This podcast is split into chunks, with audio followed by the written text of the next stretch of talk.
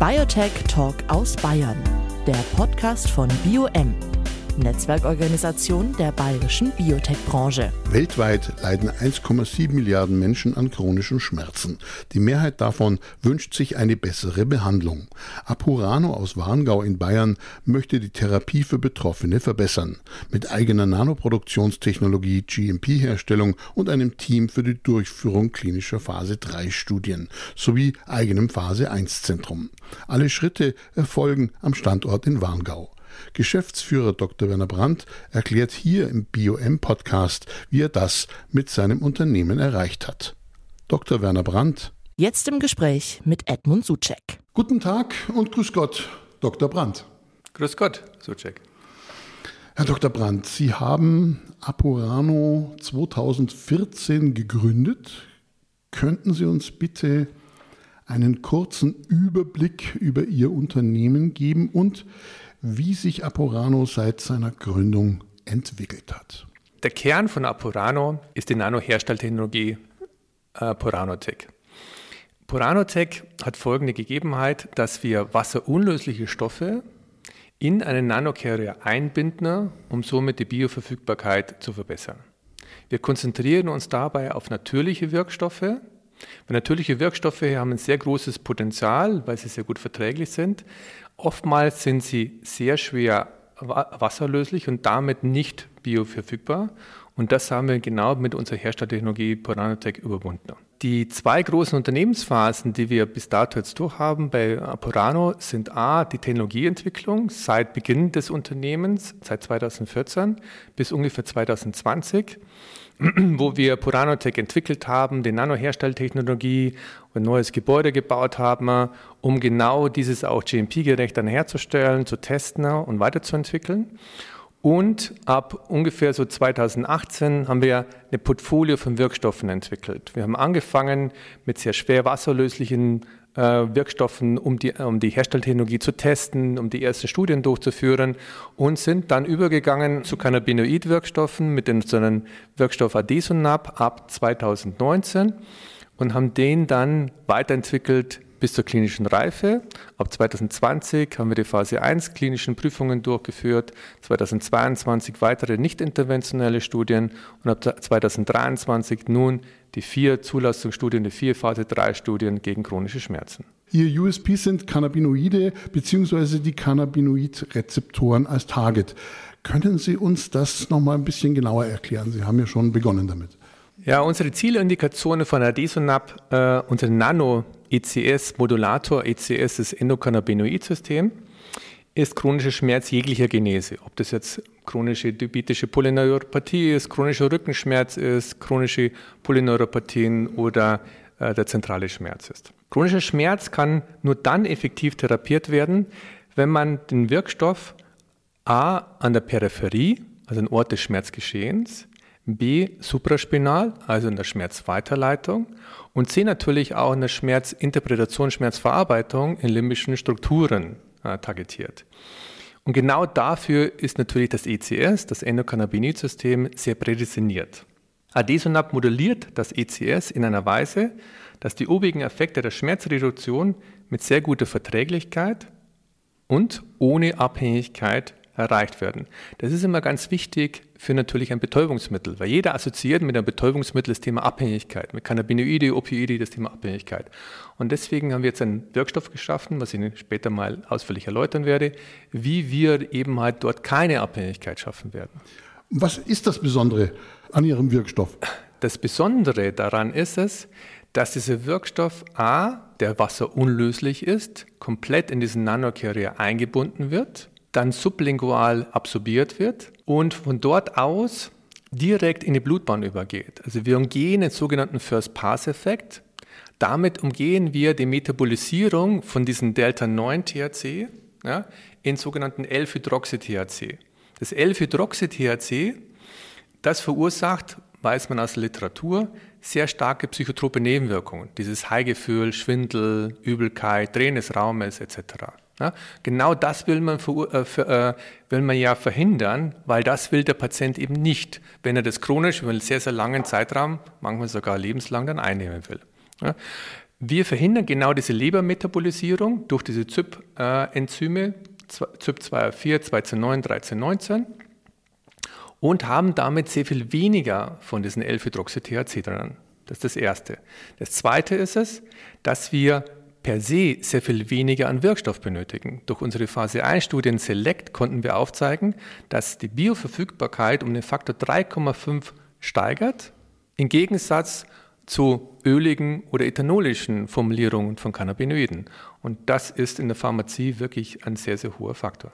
Also auch weniger Nebenwirkungen. Weniger Nebenwirkungen, bessere Verträglichkeit, keine Abhängigkeit aufgrund fehlender psychotroper Nebenwirkungen. Und das ist genau das, was die, die Arzneimittelzulassungsbehörden, die EMA und die FDA und Matea sehr genau gucken, insbesondere wegen der ganzen Epoid-Krise ab 2018.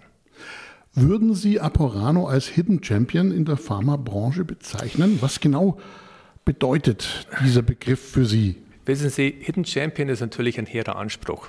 Ja? Und wir sind derzeit in der breiten Masse unbekannt, also hidden. Ja? Aber bei den Unikliniken und den Schmerzzentren in Deutschland und Österreich durchaus sehr bekannt, weil 50 Prozent dieser Kliniken bei uns in der klinischen Phase 3 Studien Discover teilnehmen. Als angehenden Champion würde ich uns erst dann bezeichnen, wenn wir unsere Phase 3 Zulassungsstudien Discover für Adizunab erfolgreich durchgeführt haben. Damit würden wir ein neues Arzneimittel gegen chronische Schmerzen in den Markt einführen, was es seit zwölf Jahren nicht gegeben hat. Welchen Zeitraum geben Sie sich?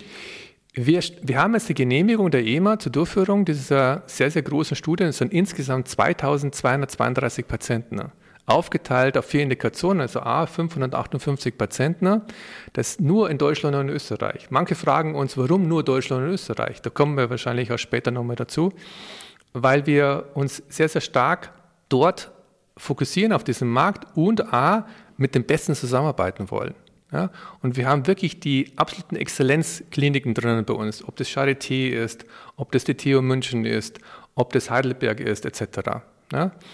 Und ähm, den Zeitraum, den wir anpeilen, Ende 2025, dass wir fertig sind mit den klinischen Studien, um dann 2026 dann die Marktzulassung zu erreichen. Herr Dr. Brandt, Sie sind gar kein Biologe, jetzt verrate ich was. Sie sind nämlich promovierter Luft- und Raumfahrtingenieur und haben in verschiedenen Branchen in leitender Funktion und als Unternehmensberater gearbeitet. Was hat Sie letztendlich dazu bewegt, in der Pharmabranche einzusteigen und welche Erfahrungen aus Ihren vorherigen beruflichen Stationen waren für Sie hier besonders wertvoll? Angefangen nach meiner Studien und meiner Promotion habe ich ja in der Automobil- und in der Luft- und Raumfahrttechnik, ja, also bei Daimler, dann weitergehend verschiedene Stationen leitender Funktion, bis ich am Schluss dann bei einem MDAX-Unternehmen gelandet bin und dort Mitglied des Vorstandes war. Ich habe für mich dann entschieden, 2007 äh, ins Unternehmertum zu wechseln und äh, drei Jahre nach dem Start meiner Unternehmerkarriere äh, kam ich dann in Verbindung mit der Pharmaindustrie mit einem kleinen pharmazeutischen Startup, wo ich dann selber investiert habe, selber mitgearbeitet habe. Ich wollte quasi mein Geld nie alleine lassen. Und äh, dort hatte ich wirklich sehr intensive Erfahrungen äh, gesammelt. Ich habe mir das alles from scratch wirklich äh, selber beigebracht und äh, habe auch gesehen, wie äh, wichtig das ist, am Anfang äh, langsam reinzukommen, sehr viel Erfahrung zu sammeln und in dieser Zeit hat sich dann auch diese Idee entwickelt von diesen Herstellverfahren Poranotech. Da kamen natürlich absolut meine ganzen verfahrenstechnische und ingenieurtechnische Ausbildungen, Erfahrungen und Berufserfahrung dort zugute. Wir haben dann angefangen 2014, wie ich das Unternehmen gegründet habe, mit drei Mitarbeitern, hat sich dann sehr stark und sehr schnell auch entwickelt, bis jetzt 30 Mitarbeiter. Mich hat schon immer Neues interessiert.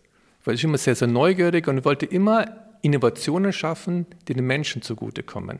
Und das habe ich vermisst in meinen früheren Zeiten in der Automobil- und in der Luft- und Raumfahrttechnikbranche. Und das schätze ich jetzt sehr in der pharmazeutischen Industrie. Personal heißt aber natürlich auch Verantwortung übernehmen. Verantwortung habe ich schon immer übernommen. Ich hatte in, in, in Peakzeiten Verantwortung von 1000, 1200 Mitarbeitern und bis zu einer Milliarde Auftragseingang. Das ist für mich nichts Neues. Was war jetzt der Knackpunkt, der entscheidende Tag, erinnern Sie sich noch, wo Sie gesagt haben, jetzt packe ich es, jetzt gehe ich darüber? Das ist kein entscheidender Tag, ah, das ist ein Prozess. Ja, und als Unternehmer und Investor guckt man sich natürlich die Dinge sehr, sehr genau an. Ja. Man kriegt ein Gefühl dafür, man arbeitet dort sehr hautnah mit. Ich war dort Leiter der Herstellung, der die Herstelltechnologie da entwickelt hat. Und äh, irgendwann kam dann diese Idee, und dann hatte ich entschieden, meine Anteile zu verkaufen und mein eigenes Unternehmen zu gründen. Und genau das hat mich immer inspiriert. Das war mein, eigentlich mein Jugendtraum sozusagen, mein eigenes Baby. Dann hat äh, meine eigene Idee in eine Firma dann umzusetzen. Man hört Ihr Engagement. Welche Rolle haben Innovation und Forschung in der Entwicklung von Apurano als Unternehmen in der pharmazeutischen Branche gespielt? Können Sie Beispiele für wegweisende wissenschaftliche Innovationen nennen, die Ihre Firmengeschichte speziell beeinflusst haben? Wenn Sie, Differenzierung ist bei uns das absolute Mantra. Ohne Differenzierung geht bei uns gar nichts. Ja? Und wir müssen natürlich erfolgreich oder können nur erfolgreich am Markt agieren, wenn wir uns differenzieren. Und Differenzierung äh, hat den Ursprung in Innovationen und die natürlich dann in Forschung und Entwicklung. Sie können sich vorstellen, dass Forschung und Entwicklung bei uns natürlich einen sehr, sehr hohen Stellenwert hat. Wir entwickeln alles selber. Wir haben ein eigenes Forschung- und Entwicklungsbereich, wir führen die klinischen Phasen selber durch. Wir lernen dabei sehr, sehr viel und können dieses, dieses Wissen translatieren dann in diese Produkte hinein. Und äh, also Beispiele für unsere Innovationen sind einerseits unser ECS-Modulator, unser Endokannabinoid-System-Modulator Adesunab, den wir erst durch das Nanoherstellverfahren Poranotech schaffen konnten, das der Innovationskern von Apurano bildet. Wir haben uns aber auch in den klinischen Forschungsbereich weiterentwickelt, indem wir unsere Studiendokumentations- und Managementsoftware Columbus selbst konzipiert, validiert und mit einem Partner entwickelt haben. Es ist eine eigene App. Columbus erlaubt für die Patienten eine sehr intuitive Erfassung der Studienparameter und für den Prüfer eine schlanke Studiendurchführung mit optimalem Überblick. Dies kombiniert mit einem Device zur Erfassung der Drug Accountability, den wir auch selber entwickelt haben, erlaubt eine ganz neue Art der Studiendurchführung. Laut einer aktuellen Studie fällt Deutschland als Innovationsstandort für Pharmaunternehmen zurück und lässt sich von Ländern wie Spanien oder Dänemark den Rang als Studienstandort in Europa abjagen, weil die Studiendurchführung hierzulande so heruntergebremst wird, dass sich Unternehmen wie auch Forschungseinrichtungen für die Medikamentenerprobung andernorts umsehen. Apurano führt seine klinischen Studien. Derzeit ist Adezonab in vier Phase 3 Studien gegen chronische Schmerzen nur in Deutschland durch. Wie schaffen Sie das? A, durch ein sehr umfassendes klinisches Netzwerk. B, durch Innovationen und C, durch ein sehr versiertes klinisches Prüfungs- und Medical Team in Kooperation mit unserem wissenschaftlichen Beirat und der Technischen Universität München. Unser wissenschaftlicher Beirat umfasst 13 führende Experten im Bereich chronischer Schmerz und Psychiatrie. Er hat uns geholfen, ein Netzwerk von klinischen Experten in Deutschland und Österreich aufzubauen. Da bin ich sehr, sehr dankbar dafür. Äh, die führenden Köpfe bei uns im wissenschaftlichen Beirat sind einerseits Professor Ziegel-Gernsberger und Professor Tölle, äh, einer von, von Max-Planck-Institut äh, und Professor Tölle von der TU Münchner Klinikum Letzte ISA. Die Grundlage dafür waren natürlich aber auch am Anfang unsere Phase 1 Ergebnisse von Adesunab. Nur so konnten wir natürlich äh, die Kliniker auch begeistern dafür, weil sie gesehen haben, durch unsere Herstelltechnologie wird es wesentlich besser aufgenommen, wir haben wesentlich weniger Nebenwirkungen, sehr gute Verträglichkeit und auch keine Abhängigkeit. Zudem haben wir ein eigenes MSL-Team, also Medical Science Liaison Manager dafür, die einen großen Beitrag für den Aufbau unseres Netzwerkes draußen geleistet haben. Nun zu den Innovationen, die natürlich auch sehr wichtig sind. Es war absehbar, dass nach der Pandemie chronische Schmerzpatienten wieder in die Kliniken und Schmerzzentren gehen, sage besser strömen. Ja? Das heißt, wir müssen Systeme und Prozesse schaffen, die es erlauben, eine klinische Prüfung einfach und schlank durchzuführen, um eine Akzeptanz bei den eh schon belasteten Ärztepersonal nach der Pandemie ja, dann auch wirklich zu schaffen. Dies ist uns mit Columbus absolut gelungen. Columbus ist nicht nur eine Software, sondern eine Methodik, klinische Prüfungen effizient durchzuführen. Das fängt bei der Dokumentation an, geht zu Amazon-like Anlieferung von Prüfpräparaten. Der Prüfarzt sieht ganz genau, wo jetzt sein Prüfpräparat ist und wird genau das Prüfpräparat wird dann zugestellt, wenn es der Patient braucht. Wenn der Patient äh, zwei Tage bevor er in die, in die Klinik kommt, wird es ihm genau zwei Tage vorher auch zugestellt bis hin zur automatisierten Dokumentation von Betäubungsmitteln in den, äh, in den einzelnen Zentren. Ein erfahrenes eigenes Studienteam ist zusammen mit Columbus das Rückgrat unserer klinischen Prüfung Discover. Die intensive Zusammenarbeit zwischen unserem Medical Team, unserem wissenschaftlichen Beirat beim Studiendesign und äh, der Erstellung des Protokolls sowie den ganzen wissenschaftlichen Beratungen mit den Zulassungsstudien der EMA, der FDA, der GBA, hat uns geholfen, der renommiertesten Uniklinik in Deutschland und Österreich für unsere Discover-Studien zu gewinnen. Und darauf sind wir wirklich besonders stolz. Andererseits auch noch, und last but not least, die Kooperation mit dem Klinikum Retz der ISA, der Technischen Universität München, erlaubt uns eine zentrale Rekrutierung von Studienpatienten über das Internet und die sozialen Medien und damit unterstützen sie sehr die Rekrutierung der einzelnen Prüfzentren.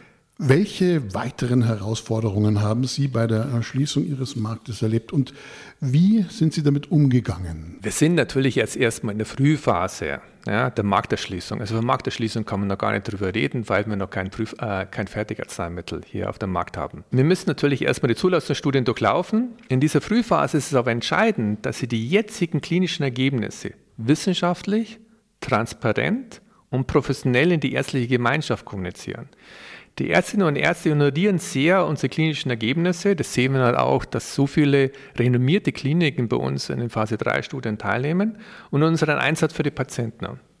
Damit sind auch, und da sind wir sehr froh, sehr viele Patientenhilfsorganisationen, Schmerzlose e.V., Deutsche Schmerzliga etc. auf uns aufmerksam geworden und unterstützen zusätzlich die Rekrutierung äh, in den Phase 3 Studien Discover. Die nächste Phase, äh, Phase der Markterschließung nach der Zulassung von Discover kann nur mit einem großen pharmazeutischen Vertriebspartner äh, nach dem Vorbild BioNTech Pfizer geschehen. Anderweitig funktioniert das überhaupt nicht. Die Herstellung als weitere Herausforderung werden wir jedoch selber durchführen, da es eine unserer Kernkompetenzen ist. Hierzu sind wir derzeit in der Detailplanung eines großen Produktionswerks, das wir selber hier auch an unserem Standort in Warngau, weil wir ein sehr großes Grundstück noch zusätzlich haben, dort erstellen. Welche strategischen Entscheidungen oder Wendepunkte haben dazu beigetragen, Apurano zu dem erfolgreichen Unternehmen zu machen, das es heute in der pharmazeutischen Branche ist? Da ist zum ersten Mal zu nennen der frühe Fokus auf das Endokannabinoid-System als das zentrale System bei den äh, zur Behandlung von chronischen Schmerzen und damit die Entscheidung für dieses Target einen Wirkstoff zu entwickeln, ja, war sicherlich echt eine sehr wichtige strategische Entscheidung. Die Entscheidung, Columbus zu entwickeln und ein eigenes klinisches Prüfungs- und Medical-Team aufzubauen, hat uns erst ermöglicht, die Discover-Studien in einen für uns akzeptablen Kostenrahmen auch durchzuführen. Es ist natürlich immer auch einfacher, das Ganze mit einem CRO zu machen, ja, aber man muss natürlich auch die Kosten sehen, die damit entstehen. Die Discover Phase 3 Ergebnisse werden entscheiden, ob diese Entscheidungen auch die richtigen waren, um als Operano ein erfolgreiches Unternehmen zu machen. Beim Thema Cannabinoide schwimmen ja viele mit. Mit Konkurrenten oder äh, sind die ganz woanders unterwegs? Wir sehen derzeit eigentlich, dass der Markt sich in zwei Bereiche aufteilt. Bereich 1 sind die vielen Cannabis-Händler, die draußen sind, die ihre Produkte beziehen, meistens aus Israel, aus Australien oder aus Kanada, äh, dem einen ganz anderen Label geben und das Ganze bei uns auf dem Markt verkaufen. Ja? Als normales Rezepturarzneimittel wir sind da komplett anders unterwegs. Wir haben einen eigenen Wirkstoff entwickelt, was mit Cannabis-Extrakten oder ethanolischen Formulierungen überhaupt nichts zu tun hat. Ja, ist ein komplett eigener Wirkstoff, wird auch angesehen von den Zulassungsbehörden als sogenannte New Chemical Entity. Das heißt, wir haben komplett from scratch die ganzen toxikologischen Studien durchlaufen müssen, die chronische Toxikologie in zwei äh, Tiermodellen. Äh, wir müssen die ganzen Phasen der klinischen Studien auch durchlaufen, Phase 1, 2, 3, um daraus wirklich ein Fertigarzneimittel zu entwickeln. Da sind wir natürlich meilenweit entfernt von diesen Cannabis-Extrakten, die jetzt Händler vertreiben. Abschließend, was sind Ihre Visionen und Ziele für die Zukunft von Aporano in der pharmazeutischen Branche? Wo sehen Sie das Unternehmen, ich habe es angedeutet, in den kommenden fünf bis zehn Jahren etwa? Wir wollen mit Adesunab ein neuartiges Arzneimittel gegen chronische Schmerzen in den Markt einführen, das signifikant die Schmerzen der Patienten reduziert, bei gleichzeitig sehr guter Verträglichkeit und ohne Abhängigkeit. Wir wollen ein Pendant herstellen oder einen, einen Gegensatz herstellen zu einem Opioid ja, und auch damit das Opioid in großen Teilen dann auch ersetzen. Die Discover-Studien, die derzeit durchgeführt werden, sind aber als Add-on-Studien äh, konzipiert. Das heißt, die Patienten gehen rein mit der Basisschmerzmedikation und äh, bekommen dann zusätzlich entweder Desunab oder ein Placebo obendrauf. Das ist genau die Vorgabe des GBA, der FDA und des, der EMA, die wir da erfüllen. Und darauf konzentrieren wir uns in den nächsten drei Jahren. Da sitzen wir, sind wir voll fokussiert darauf. Mit einem pharmazeutischen Partner wollen wir dann den Vertrieb von Adesunab in der EU und in den USA durchführen, was natürlich eine sehr große Herausforderung für unser Unternehmen in verschiedenen Bereichen darstellt. Natürlich haben wir weitere Wirkstoffe in Entwicklung und Präklinik, neben dem Target Endocannabinoid-System, die uns helfen werden, eine neue Klasse von Arzneimitteln mit natürlichen Wirkstoffen zu schaffen. Das heißt, Sie haben aber schon Partner natürlich in der Pipeline, wie man so schön sagt. Es gibt natürlich sehr prädestinierte Partner dafür, sicher. Äh, es wird sich jetzt zeigen, wie gut das unsere Ergebnisse sind und dann werden wir sehen, mit wem wir eine Partnerschaft eingehen können. Vielen Dank, Dr. Werner Brandt, Geschäftsführer von Apurano in Warngau. Ich danke Ihnen. Biotech Talk aus Bayern der Podcast von BioM, Netzwerkorganisation der bayerischen Biotech-Branche.